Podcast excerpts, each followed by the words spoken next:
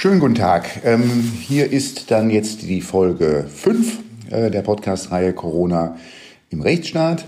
Und nachdem wir äh, in unserer letzten Folge uns mit Sabine Leutherer-Schnarrenberger unterhalten haben über die sich derzeit stellenden Fragen in der Balance zwischen Freiheit und Sicherheit, freue ich mich heute sehr, eine, äh, eine grüne Stimme zu hören im äh, schönen Niedersachsen. Ähm, guten Tag, Katja Keul. Ja, schönen guten Tag, Nico Herting.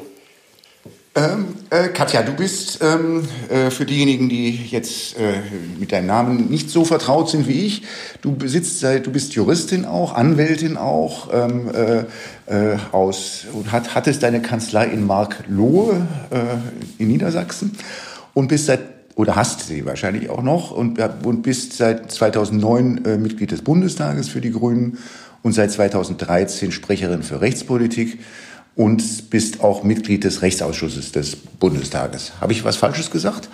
Nein, so ist es. Okay, klasse.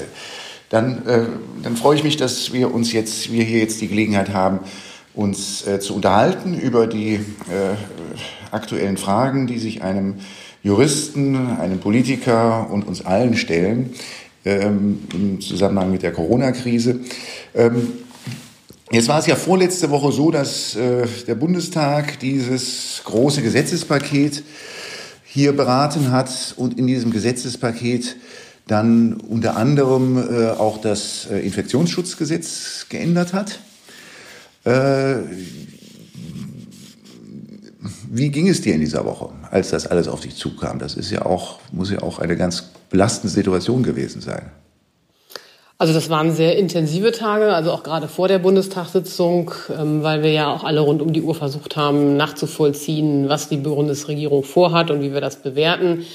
Die gute Nachricht ist, das Parlament ist arbeitsfähig, auch in Krisenzeiten. Und äh, die Bundesregierung hat teilweise sogar versucht, ähm, uns auch als Opposition mehr einzubinden, als sie das sonst tut, weil sie ja auch ähm, unsere Zustimmung haben wollen. Das heißt, es gab also auch Telefonkonferenzen zwischen den zuständigen Fachpolitikern der Opposition und den Ministerien.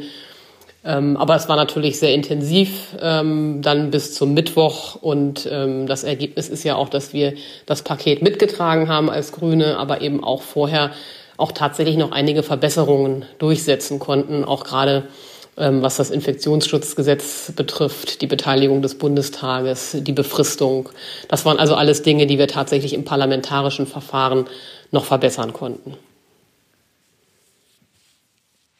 Ähm, dann steigen wir vielleicht mal kurz ein bisschen ein in das Infektionsschutzgesetz. Das, was da ja zu den Änderungen zählt, ist äh, die, vor allem der Paragraphen 5, äh, die epidemische Lage von nationaler Tragweite auf ein Jahr befristet, äh, wie du gerade gesagt hast, äh, äh, war ursprünglich nicht so vorgesehen. Da gibt es ja weitreichende Verordnungsermächtigungen für das Bundesgesundheitsministerium. Und wie ich gerade hörte, sitzt man auch bereits daran, wo im, im Gesundheitsministerium dies umzusetzen mit beispielsweise Besuchsregelungen für Schwerstkranke in Krankenhäusern, wie viel Besuch die empfangen dürfen. Ähm, was kommt denn da euch eigentlich auf euch auch zu, wenn das mal alles, wenn wir mal wissen, was da an Verordnungen tatsächlich kommen? Ja, das äh, ist eine interessante Frage, weil also, bisher können die Länder ja diese ähm, Verordnung erlassen und das äh, tun sie ja auch. Und das erleben wir ja auch gerade, dass das zwar teilweise dann auch sehr unterschiedlich läuft, aber auch so ein bisschen äh, Try and Error. Also in, in Niedersachsen wurde jetzt auch gerade die Verordnung nochmal wieder verändert, weil man gemerkt hat, sie ist zu scharf. Ähm, und die Frage ist eben, ob wir diese sehr ähm, schwierige Ermächtigungsnorm des Paragraphen 5 Absatz 2 Infektionsschutzgesetzes erstens tatsächlich brauchen und zweitens, wie das eigentlich mit den Kompetenzen der Länder vereinbar ist. Ähm, ich habe jetzt gerade ein Gutachten des wissenschaftlichen Dienstes dazu eingeholt und das sieht diese Vorschrift auch eher sehr, sehr kritisch. Ähm, wir haben ja alle mal gelernt als Juristen, dass eine Ermächtigungsgrundlage bestimmt sein muss. Ähm, und hier haben wir eine sehr, sehr weite Norm, die formuliert, unbeschadet der Kompetenzen der Länder darf der Gesundheitsminister alles Mögliche. Äh, das ist natürlich auch die Frage, ob das überhaupt hält, ob das verfassungsrechtlich hält, ob das auch notwendig ist oder ob das nicht jetzt auch funktioniert, dass die Länder sich zusammensetzen und versuchen, die Dinge abzusprechen. Also im, im gesamten Paket war eigentlich dieser 5 Absatz 2 mit das kritischste. Ähm, deswegen sind wir auch sehr erleichtert, dass jetzt zumindest der Bundestag dann mitreden hat. Das heißt, diese Ermächtigungsgrundlage greift nur, wenn eine epidemische Lage nationalen Ausmaßes ausgerufen wird. Das sollte ursprünglich die Bundesregierung alleine tun. Das tut jetzt der Bundestag. Das haben wir an dem Mittwoch, an dem letzten Sitzungstag getan, diese epidemische Lage festgestellt. Ähm, aber wir haben bisher ja noch keinen, äh, keinen Nutzen der, des Gesundheitsministers von dieser äh, Ermächtigungsgrundlage ähm, erlebt, sodass wir gesagt haben, also wir wollen auf jeden Fall darüber hinaus auch frühzeitig informiert werden als Parlament, um dann da drauf zu gucken, was er damit vorhat. Mhm. Also allen Zuhörern kann ich nur empfehlen, sich diesen Paragraphen 5 Absatz 2 mal anzuschauen. Der ist sehr, sehr lang und ähm, sieht also sehr umfangreich und detailliert Befugnisse des Bundesgesundheitsministeriums vor, jetzt Rechtsverordnungen zu erlassen. Wie gesagt, aus, ähm, zuverlässigen, äh, aus zuverlässiger Quelle weiß, weiß ich, dass da daran im Moment mit, mit großer Energie gearbeitet wird, von diesen Verordnungsbefugnissen auch Gebrauch zu machen im Bundesgesundheitsministerium. Das ist doch so oder ähm, ähm äh, übersehe ich da etwas, dass, die, dass da der Bundestag oder der Bundesrat jetzt nicht nochmal zustimmen müssen, wenn ihre Verordnungen kommen? Oder habe ich da was übersehen?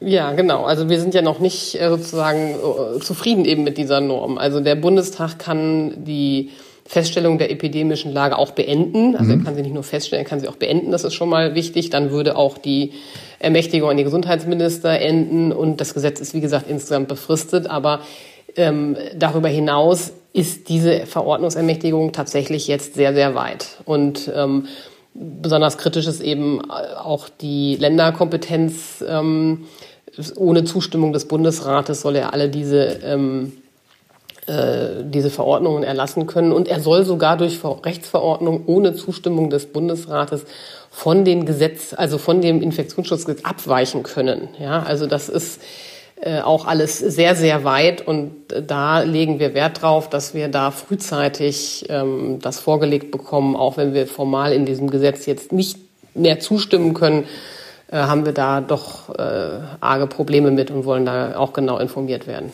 Wie groß ist deine Zuversicht, dass ihr da vorher gehört werdet? Naja, äh, wenn ich gucke, wie das jetzt an dem letzten Sitzungstag äh, gelaufen ist in dem Vorfeld, war es ja tatsächlich so, dass ähm, man den Kontakt zur Opposition auch gesucht hat und äh, auch gefunden hat natürlich. Also wir stehen natürlich bereit, da mitzudiskutieren. Und äh, davon gehe ich auch auf. Da das haben wir deutlich gemacht, dass wir da Wert drauf legen. Ähm, ich finde es ja sehr verdienstvoll, das wusste ich nicht, dass das aus euren Reihen oder sogar von dir angestoßen worden ist, das einmal vom wissenschaftlichen Dienst begutachten zu lassen.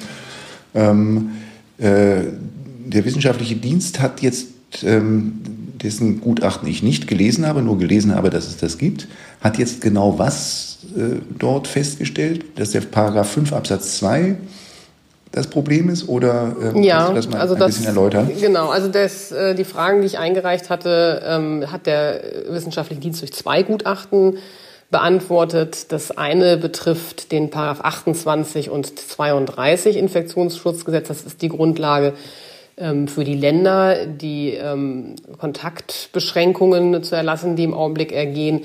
Äh, da kann man eher sagen, okay, das ist eher grünes Licht, weil ähm, diese ob der 28 solche weitreichenden ähm, Ausgangsbeschränkungen und Kontaktbeschränkungen zulässt, war nach der ursprünglichen Version auch mal umstritten, aber die Gerichte haben das eigentlich schon nach der, nach der ursprünglichen Form äh, des Gesetzes für zulässig gehalten. Und jetzt hat man eben noch eine Klarstellung mit aufgenommen, so dass der auch der wissenschaftliche Dienst dazu der Einschätzung kommt, das ist als Grundlage, als Ermächtigungsgrundlage für die Länder soweit ausreichend und das teile ich auch. Da muss man natürlich immer gucken, äh, jede Verordnung muss natürlich im Einzelfall dann verhältnismäßig sein. Dazu kommen wir ja sicher noch auch. Und ob mhm. jede Verordnung, die im Augenblick ergangen wird, verhältnismäßig wird, kann man sicherlich auch hinterfragen. Aber äh, was die Ermächtigungsgrundlage betrifft, war das erstmal in Ordnung. Und das andere Teil des Gutachtens eben auf den 5 Absatz 2. Und da kommt man eben, kommt auch der wissenschaftliche Dienst zu kritischeren Einschätzungen. Also er sagt beispielsweise, ähm, diese Formulierung unbeschadet der Befugnisse der Länder, das sei unklar, was eigentlich damit gemeint sei. Ja. Und wenn man das verfassungskonform auslegen würde, dann hieße das, ähm, also nur dort, wo die Länder nicht befugt sind, sei der Gesundheitsminister befugt. Das aber würde bedeuten, dass da überhaupt gar kein Anwendungsbereich mehr übrig bliebe, weil die Länder eben die volle Befugnis haben. So, dann würde im Prinzip der ganze 5 Absatz 2 ähm, in sich zusammenschnurren, ja, weil gar kein, gar, keine, gar kein Raum wäre für den Bund hier zu agieren. Und wenn man das eben anders auslegt, dann wäre es möglicherweise verfassungswidrig, weil es die Rechte der Länder ähm, in die Rechte der Länder eingreift. Das ist ganz kurz zusammengefasst der Blick des wissenschaftlichen Dienstes darauf. Jetzt werden sich ja vielleicht manche fragen, wieso habt ihr denn dann zugestimmt? Naja, wir waren eben eingebunden und haben in der Kürze der Zeit durchgesetzt, dass das Gesetz, dass das Gesetz befristet wird und dass der Bundestag diese Lage feststellen und aufheben kann. Und wir fanden, das war jetzt schon mal ein ziemlicher Erfolg. Mehr war sozusagen in der Kürze der Zeit nicht herauszuholen. Darauf sind wir auch einigermaßen stolz. Ähm, und wir gucken natürlich jetzt weiterhin. Wir haben gesagt, im April, also in der nächsten Sitzungswoche, wird dieses Paket im Prinzip wieder auf dem Prüfstand stehen. Und überall da, wo wir Kritik geäußert haben, ähm, werden wir natürlich nochmal nachhaken. Und auch das Justizministerium hat ja selber auch schon angedeutet, dass eben an der einen oder anderen Stelle vielleicht nochmal was korrigiert werden muss. Ähm, das, wenn das Einzelheiten sind, äh, dann kann man das nachvollziehen, weil das Gesetzespaket so schnell auf den Weg gebracht werden musste. Aber der 5 Absatz 2, da geht es natürlich um grundlegende Verfassungsfragen. Und viele Verfassungsrechtler haben hier dann auch in den Tagen auch danach diese Bedenken, die wir hatten, eben auch geäußert, sodass sich das bei uns ähm, eher bestärkt hat, äh, dass der 5 Absatz 2 so in dieser Form mh, ja keinen, keinen wirklichen Bestand haben kann. Also auch nochmal für die Zuhörer. Ähm, äh, nur einen kleinen Ausschnitt habe ich aufgeschnappt, dass dort, wie gesagt, Besuchsregelungen in Krankenhäusern nochmal sehr deutlich limitiert werden sollen. Wobei sich ja tatsächlich die Frage stellt, was ist, was, was ist dann eigentlich mit den Bundesländern, die da zum Teil auch schon sehr detaillierte eigene Regelungen aufgestellt hat und wie verhält sich dann das eine zu dem anderen? Aber mir ist da also zu Ohren gekommen, dass da jetzt genau überlegt wird, wer außer dem Seelsorger noch eigentlich zu einem, die Erlaubnis haben soll, Sterbende im Krankenhaus zu besuchen, was natürlich sehr, sehr sensible Regelungen sind. Und doch eigentlich, das kann ja eigentlich nicht sein, dass die per Rechtsverordnung, also nicht per Gesetz und dann auch noch ohne, ohne dass da noch irgendein Zustimmungsmechanismus ist, weder Bundesrat noch Bundestag einfach jetzt so verabschiedet werden können und ohne dass klar ist, wie, was, wie sich das jetzt eigentlich zu den Länderbefugnissen verhält. Was macht ihr denn, wenn, wenn, wenn, wenn sowas tatsächlich kommt, außer kritische Fragen zu stellen? Naja, also ich habe bisher noch nichts gesehen, deswegen kann ich dazu jetzt wenig sagen. Aber in der Tat ist es ja so, dass wir eben in den Ländern schon solche Regelungen teilweise haben. Also wir hatten ja hier in Niedersachsen auch gerade besonders gravierende Fälle in, in Altenheimen, äh, in Wolfsburg beispielsweise, ähm, so dass es da schon ähm, sogar einen Aufnahmestopp für ähm, Altenheime inzwischen die Sozialministerin verkündet hat. Also das heißt, die Länder machen von ihren Befugnissen Gebrauch und das ist genau die Frage ähm, was machen die Länder dann, wenn der Bund das jetzt an sich zieht? Und ist das, muss das wirklich bundeseinheitlich geregelt werden? Das ist, ähm, das kann man aber, denke ich, auch dann erst beurteilen, wenn man da sieht, was die vorhaben, ja. Oder ist es nicht vielleicht sogar richtig zu sagen, der Föderalismus funktioniert und in dem einen Land ist es vielleicht nötig und in dem anderen vielleicht nicht, eher auch nach, nach äh, lokaler Betroffenheit. Also da, das wird eine spannende Frage dann, wie die Länder das dann äh, akzeptieren und ob dann jemand äh, sich dagegen wehrt oder nicht. Das ist ja dann auch nochmal die Frage. Oder ob das mhm. dann durchläuft und mhm. nicht mehr zu einer gerichtlichen Überprüfung kommt. Das vermag ich jetzt, das ist Spekulation, das kann ich nicht vorhersehen. Also es geht ja in dem, äh, vielleicht auch nochmal für die, die das nicht wissen, in dem, in dem äh, 5 Absatz 2 geht es ja im, im Wesentlichen um Vorschriften, die für den gesamten Gesundheitsbereich gelten. Also angefangen von äh, der Beschaffung von Arzneimitteln ähm, bis hin halt dann zu, zu Regeln, die in den Krankenhäusern gelten. Während es, und den, das hast du ja auch schon angesprochen, im Paragraphen 28 äh, dann geht um Maßnahmen, die gegen, äh, gegen Betriebe und gegen einzelne Bürger erlassen werden können zur, äh, äh, um den um die Weiterverbreitung des Virus zu stoppen. Das Das ist dann nochmal ein ganz anderes äh, ganz anderer Komplex. Und da sagtest du ja auch, das ist auch begutachtet worden. Und da haben die, äh, der wissenschaftliche Dienst jetzt weniger zu beanstanden gehabt, also nichts zu beanstanden gehabt, dass das in Verordnungsform äh, dann auch weitgehend geschieht. Ähm, das ist ja auch nicht diese Verordnungsermächtigung des Paragraphen 32, die ist ja auch, auch die gab es ja vorher auch schon, die ist ja gar nicht verändert worden. Ähm, jetzt in der Gesetzgebungs, im Gesetzgebungsprozess verändert wurde allerdings der Paragraph 28 wo man halt nachträglich dann noch, ähm, und dann heißt es so schön in der Gesetzesbegründung, zur, aus Gründen der Normenklarheit, ähm, äh, überhaupt mal das eingeführt hat, dass es eine Befugnis gibt, Ausgangsbeschränkungen äh, zu verhängen. Was hast du gedacht, als dir das das erste Mal aufgefallen ist, dass ausgerechnet an dem 28, wenige Tage nachdem man die Ausgangsbeschränkungen auf Grundlage des 28 erlassen hatte, das plötzlich dann für nötig hielt, das jetzt auch nochmal ins Gesetz hereinzuschreiben? Ähm, ja, das sind schwierige Fragen. Mich hat das, das kann man auf die Schnelle der Zeit auch ja nicht alles bis zum Schluss durchdringen. Aber was mir zumindest mal aufgefallen war, ist, dass dort eben die Einschränkung der, ähm, der Freizügigkeit, ähm, Artikel 11, nicht zitiert worden war bislang. Das hat man jetzt ergänzt. Und das war ja auch ein Problem, dass man gedacht hat, also wenn da im Verordnungswege also die Freizügigkeit eingeschränkt wird, dann muss ja eigentlich, das ist ja, sieht das Grundgesetz ja so vor, dass das Gesetz das dann auch benennen, ähm, dass, äh, dass dieses Recht eingeschränkt werden kann. Also das war etwas, was relativ früh auffiel, das haben Sie ergänzt. Ähm, die anderen Feinheiten in der Rechtsprechung, die liegen uns ja im Prinzip jetzt erst wirklich auch mit diesem Gutachten vor, dass es da also schon früher einen Streit darüber gab ähm, ob der 28 in seiner alten Form ähm, Kontaktbeschränkungen äh, zulässt oder nicht. Aber die, die Rechtsprechung hat das überwiegend schon nach der alten Formulierung getragen. Ähm, also es gab halt dann entsprechend eine Mindermeinung, die der Meinung war, dass, dass das nicht geht.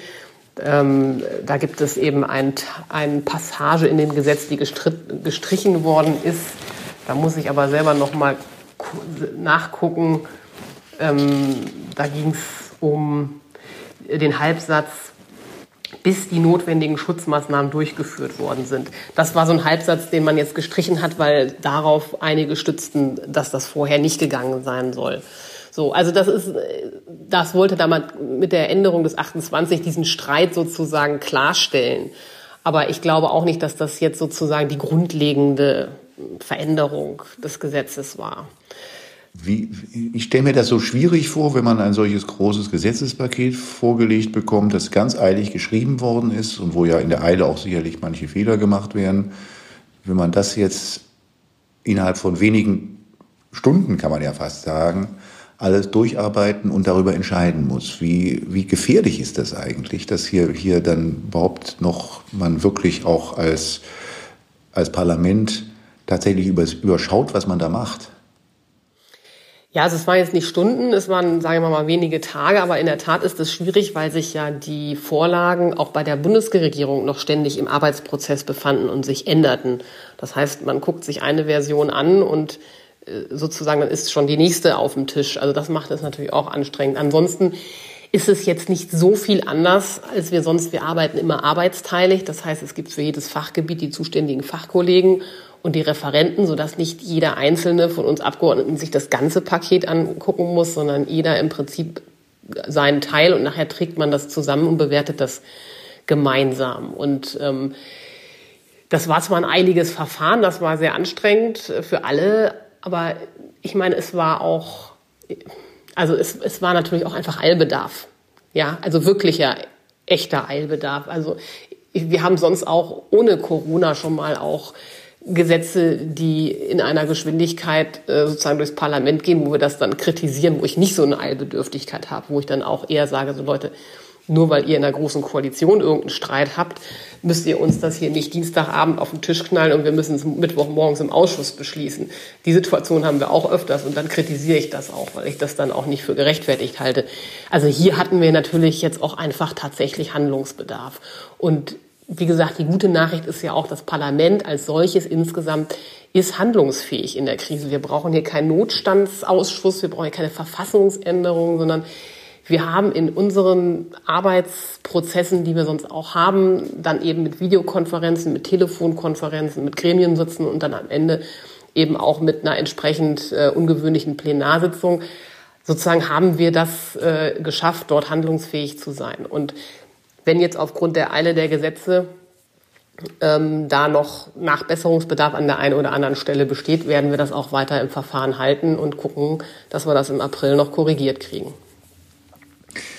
Schauen wir doch mal ein bisschen nach vorne äh, vielleicht. Ähm, was denkst du, wenn du hörst, Kanzlerin, ich glaube, das war jetzt äh, ist schon eine Woche her, aber ähm, glaube ich auch unkorrigiert bislang, wenn sie sagt, also es sei noch zu früh über einen Exit, also sprich über Lockerungsmaßnahmen zu sprechen. Was denkst du, wenn du das hörst?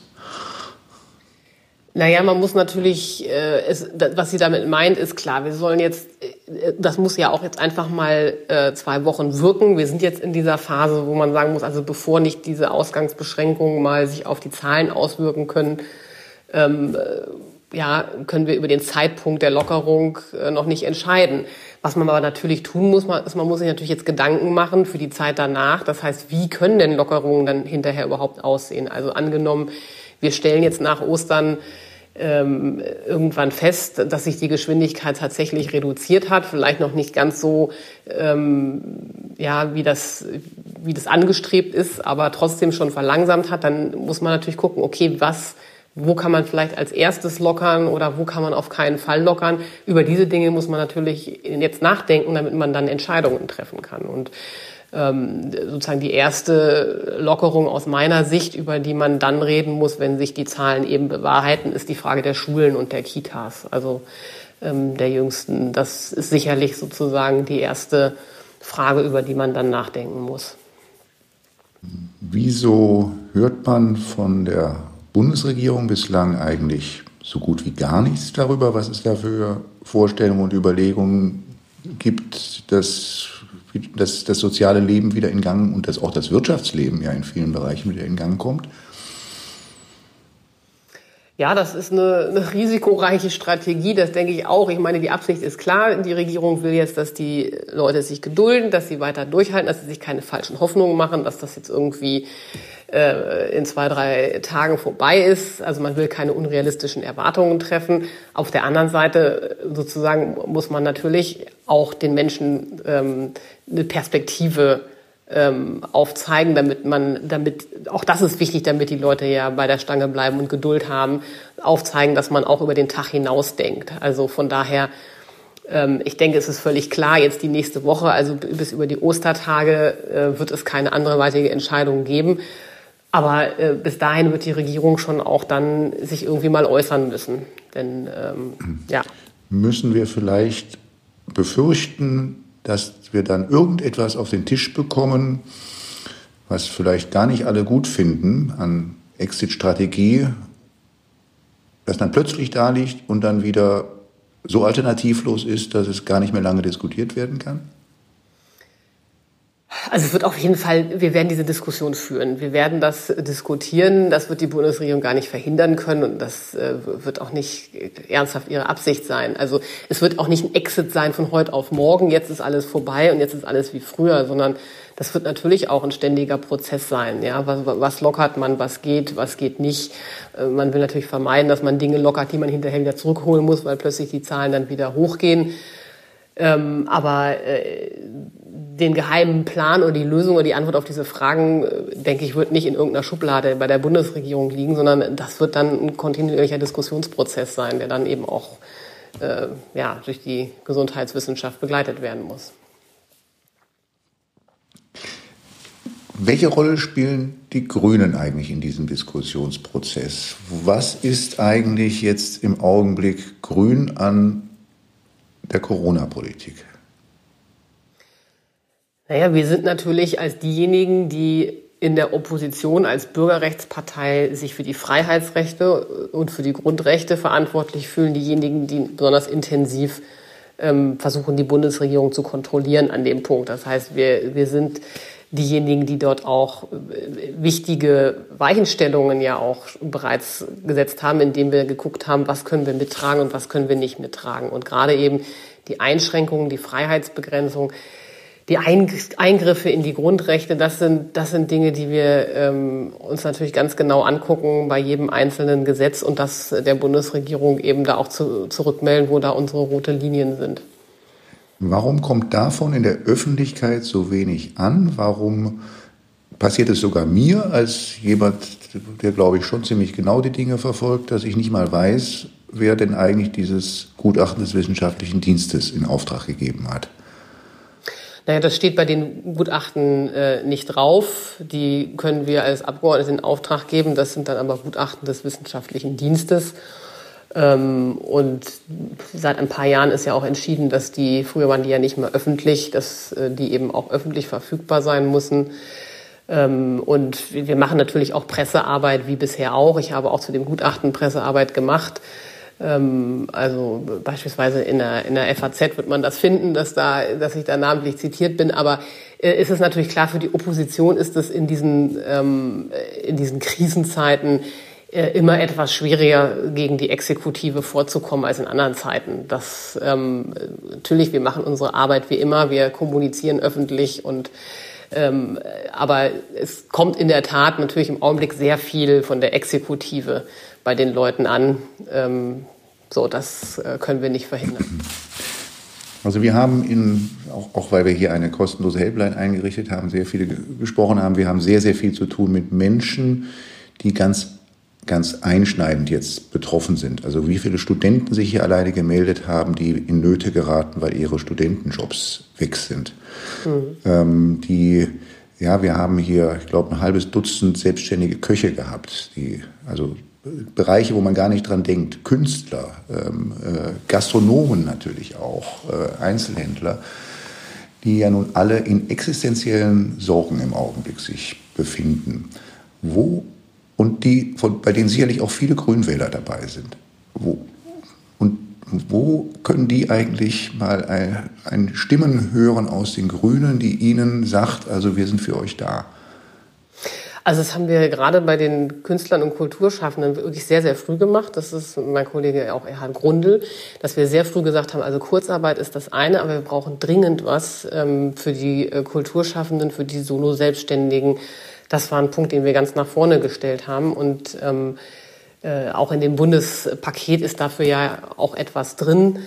Ähm, ja, ob das nun reicht oder nicht, das sind diese äh, dreimal, ähm, also drei Monate, die diese Hilfen, äh, das sind ja auch keine Kredite, die müssen nicht zurückgezahlt werden, sondern es sind Hilfen, die man direkt beantragen kann.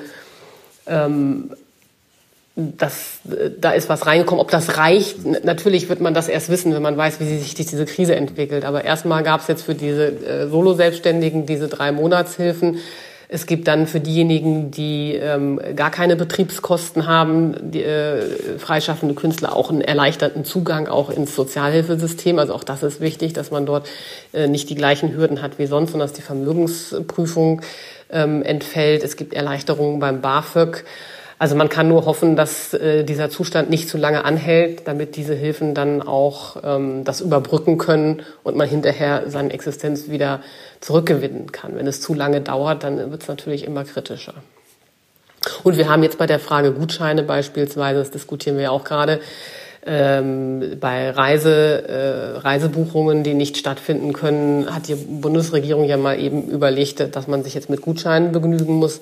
Ähm, das sehe ich sehr kritisch, weil das eben auch europarechtswidrig wäre. Wir könnten nicht mal eben das Europarecht ändern. Aber man kann durchaus differenzieren eben bei, bei Kulturveranstaltungen, Konzerten, ähm, da wo sozusagen jetzt nicht das Europarecht dagegen steht, da kann man sich das durchaus überlegen, dort wo vielleicht die Veranstaltung oder der Auftritt oder das Konzert auch nachholbar ist, ähm, dass man da eben statt der Rückzahlung den Verbraucherinnen und Verbrauchern auch Gutscheine unter Umständen zumuten kann. Martin Klingst schreibt heute bei Zeit Online, ein Durst, schreibt heute unter der Überschrift Die Freiheit darf der Pandemie nicht zum Opfer fallen. Warum sollen Menschen nicht in Restaurants, in einer Bar äh, sich treffen können, wenn zwischen Stühlen, Tischen und Sitzreihen genau, genügend Raum bleibt und ein geordneter Einlass und Ausgang möglich ist? Wer fragt eigentlich aus der Politik im Moment solche, wer stellt eigentlich aus der Politik im Moment solche Fragen einmal laut? Also wir stellen diese Fragen, aber ich würde sie jetzt vielleicht nicht bei den Restaurants äh, in diesem Moment anfangen. Also ich glaube, wahrscheinlich wird das nicht das Erste sein, was wir wieder tun können, so sehr ich mir das wünsche. Ähm, da gibt es vielleicht andere Dinge, die vielleicht unbedenklicher sind, weil wir im Restaurant doch ähm, äh, sozusagen die Kontakte am Tisch gemeinsam und auch die, die, das Personal, man sich dann doch, doch sehr nahe kommt. Ähm, von daher würde ich erstmal die Frage der Schulen äh, wieder äh, thematisieren. Ähm, aber das wird eine Risikoabwägung sein, die davon abhängt, wie die Zahlen sich entwickeln. Es geht ja alles um die Geschwindigkeit. Wenn wir die Geschwindigkeit dieser, äh, dieser Ausbreitung so weit reduzieren können, dass, eine, dass dieser Zusammenbruch, dieses, dieser Kollaps des Gesundheitssystems ausgeschlossen werden kann. Ich denke, das ist so der entscheidende Punkt, wo man dann auch wieder darüber sprechen kann, ähm, dass man auch die Restaurants äh, wieder öffnet. Denn die haben natürlich ein wirtschaftliches Problem, dass sie das Essen, was nicht gegessen ist, nicht nachholen können. Ähm, das wird natürlich sehr schwierig mhm. werden für die Gaststätten. Naja, die haben vor allen Dingen häufig mehr als zehn Mitarbeiter, dann kriegen sie gar keine Soforthilfe. Und, ähm, äh, und, und ähm, das einzige, der einzige, sie müssen ihr Personal entlassen und der einzige Strohhalm ist dann noch, dass sie keine Insolvenz zurzeit anmelden müssen, weil das ausgesetzt ist. Ist natürlich für die Gastronomen äh, dann noch besonders, äh, äh, besonders schlimm, dass es auch gar keine, gar kein Szenario bisher gibt, gar keine Anhaltspunkte, ob sie jetzt noch eine Woche warten müssen, einen Monat warten müssen oder sogar noch länger warten müssen. Hm. Das ist die Situation, vor der wir jetzt alle stehen. Ja, das, die nicht, Antwort wird Ihnen im Augenblick noch keiner mhm. geben können. Aber nicht diejenigen mit gesichertem Einkommen. Die stehen vor dieser Frage nicht. Wie immer trifft die Krise diejenigen, die Schwächsten am meisten und äh, natürlich können sich Wohlhabende besser äh, absichern gegen Krisen. Deswegen ist es ja auch so wichtig, dass diese Hilfen auch eben gerade äh, im Bereich der niedrigen Einkommen, der Solo-Selbstständigen, ähm, erfolgen. Aber zum Beispiel haben auch gefordert, dass diejenigen, die vorher schon äh, SGB-II-Bezieher waren, also Hartz-IV-Bezieher, dass die jetzt in der Krise einen höheren Regelsatz bekommen. Damit haben wir uns leider nicht durchsetzen können. Das hat die Bundesregierung nicht gemacht, denn auch für die ist es jetzt in der Krise natürlich schwieriger von den niedrigen Regelsätzen günstig einzukaufen, ihre Kinder, die sonst in der Kita oder in der Schule ihr Mittagessen haben, das muss alles jetzt ab, äh, zu Hause abgefedert werden und vom Hartz-IV-Satz. Und deswegen ist da unsere Forderung auch ein, ein Krisenzuschlag auf den, auf den Regelsatz. Katja, ich würde so, ich habe noch so viel, worüber ich noch gerne weiter mit dir diskutieren würde. Aber unsere Zeit ist jetzt äh, am Ende und ich würde mich freuen, wenn wir vielleicht dieses Gespräch in zwei, drei Wochen fortsetzen können und wenn wir dann vielleicht auch eine, hoffentlich auch eine etwas angenehme und in jeder Hinsicht entspanntere Lage haben als im Moment und uns dann nochmal ähm, das an, die, die, die Themen angucken können, über die wir heute gesprochen haben, einschließlich derer, zu denen wir jetzt gar nicht gekommen sind. Ähm, ich darf dir ganz, ganz herzlich danken für dieses Gespräch. Ja, und vielleicht können wir das nächste Gespräch dann ja wieder in einem Restaurant gemeinsam. Das wäre, das wäre noch großartiger. Äh, ja, das wäre natürlich eine ganz, ganz klasse Aussicht, aber könnte ich mir ja gar nicht entscheiden unter den vielen Restaurants, die ich derzeit vermisse. Ja, also vielen, vielen herzlichen Dank. Ja, und dann hoffe ich äh, alles Gute und bis bald. Na? Ja, danke dir auch.